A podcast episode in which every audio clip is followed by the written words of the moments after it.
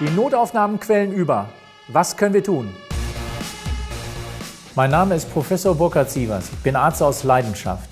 Aber als Arzt einer großen Klinik und in meiner Praxis sehe ich täglich kranke Patienten, aber auch die Krankheiten des Gesundheitssystems. Daran muss sich was ändern. Podcast Sievers Sprechrunde, der gesundheitspolitische Talk. Thema heute. Unsere Notaufnahmen sind mit Bagatellfällen überflutet. Das führt dazu, dass lange Wartezeiten entstehen, Personal und Infrastruktur sind überfordert, kümmern sich um die Bagatellfälle, oft auf Kosten der echten Notfälle. Und die Kosten explodieren in den Kliniken. Dazu möchte ich mit Herrn Dr. Frank Bergmann, dem Vorstandsvorsitzenden der Kassenärztlichen Vereinigung Nordrhein und Neurologe, sprechen.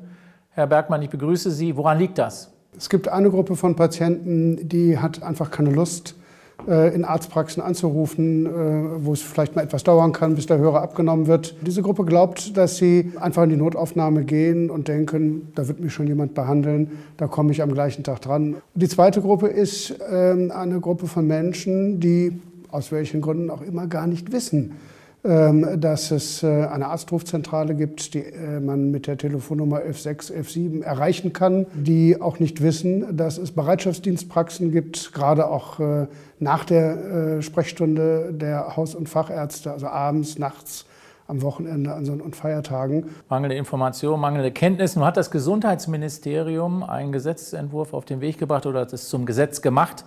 Äh, die integrierte Notfallversorgung. Da sollen eben bei, wenn die Patienten in die Notaufnahme kommen, die Patienten sortiert werden. Die einen, die eben in die Notaufnahme müssen und die anderen, die aber über die Kassenärzte im ambulanten Bereich weiterversorgt werden können. Äh, ist das der richtige Weg aus Ihrer Sicht? Wir äh, benötigen in der Tat eine Reform und wir haben aus diesem Grunde in Nordrhein bereits angefangen und setzen ein Prinzip durch, das heißt Portalpraxen. Und Portalpraxen, das sind integrierte ähm, Versorgungspunkte, wo das Krankenhaus und die Vertragsärzte zusammenarbeiten und gemeinsam entscheiden, benötigt der Patient die Ausstattung und äh, die Hilfe eines Krankenhauses oder ist er richtig in der Bereitschaftsdienstpraxis, die ja im Wesentlichen wie eine hausärztliche Praxis funktioniert. Hört sich ja super an, aber nun wissen wir ja beide, dass die äh, Budgettöpfe oder das Geld zwischen den Kassenärzten und den Kliniken äh, getrennt ist. Wie soll das jetzt äh, finanziell abgebildet werden? Wir haben seit vielen Jahren über 90 Prozent unserer Bereitschaftsdienstpraxen an oder im Krankenhaus. Das funktioniert bisher auch. Diese Bereitschaftsdienstpraxen werden durch die KV finanziert und die Patienten, die im Krankenhaus behandelt werden, werden ähm, aus dem entsprechenden ähm, Budget im Übrigen auch finanziert. Das zahlen auch wir als KV. Für das Krankenhaus ist das zu wenig, für die Vertragsärzte mittlerweile auch, sodass die Forderung an die Politik lautet, wir brauchen hier eine gemeinsamen, einen gemeinsamen Finanzierungstopf sozusagen, aus dem diese Notfallversorgung bedient wird. Das würde sich ja einfach machen und der, das entsprechende Budget müsste wahrscheinlich auch noch ein bisschen aufgewertet werden.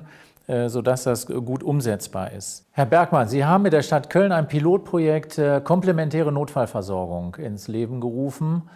Äh, können Sie das kurz erklären? Was steckt dahinter? Hier geht es nicht um die Aufnahme am Krankenhaus, sondern hier geht es um eine Zusammenarbeit der Vertragsärzte mit der Kassenärztlichen Vereinigung und dem Rettungsdienst der Stadt Köln. Ausgehend von der Problematik, dass wir einerseits gleichbleibende Zahlen haben von Patienten mit ganz akuten Notfällen, Schlaganfällen, Herzinfarkten, Blutungen und so.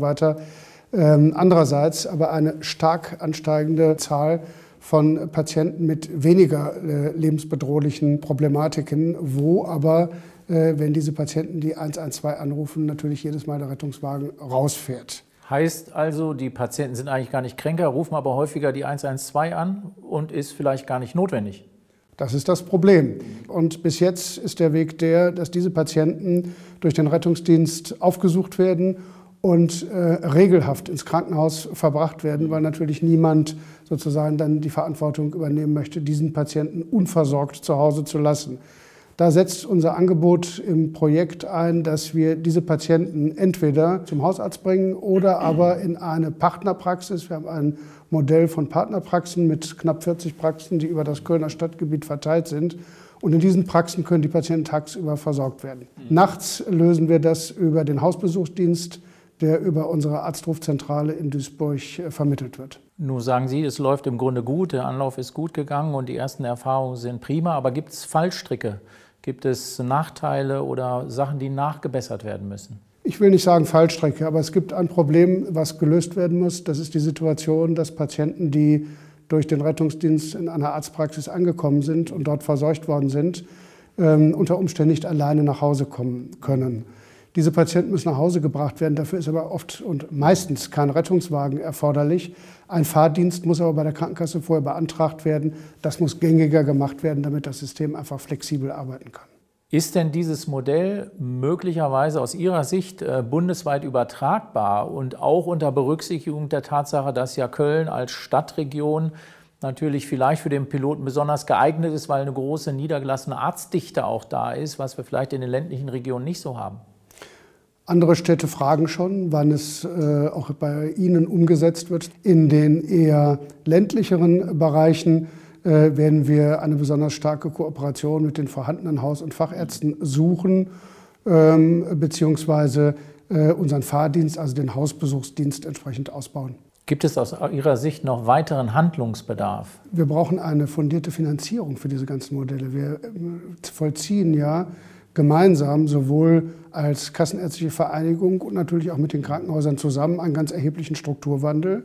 Der muss finanziert werden. Das können wir nicht sozusagen aus den versicherten Geldern alleine heraus schaffen, sondern hier muss eine Strukturförderung einsetzen. Fazit ist, dass diese Umstrukturierung die Möglichkeit bietet, dass Krankenhäuser und niedergelassene Ärzte noch enger und besser kooperieren können Allerdings muss die Finanzierung dieser Umstrukturierung von der Gesundheitspolitik noch ermöglicht werden, damit das auch alles bundesweit umgesetzt werden kann.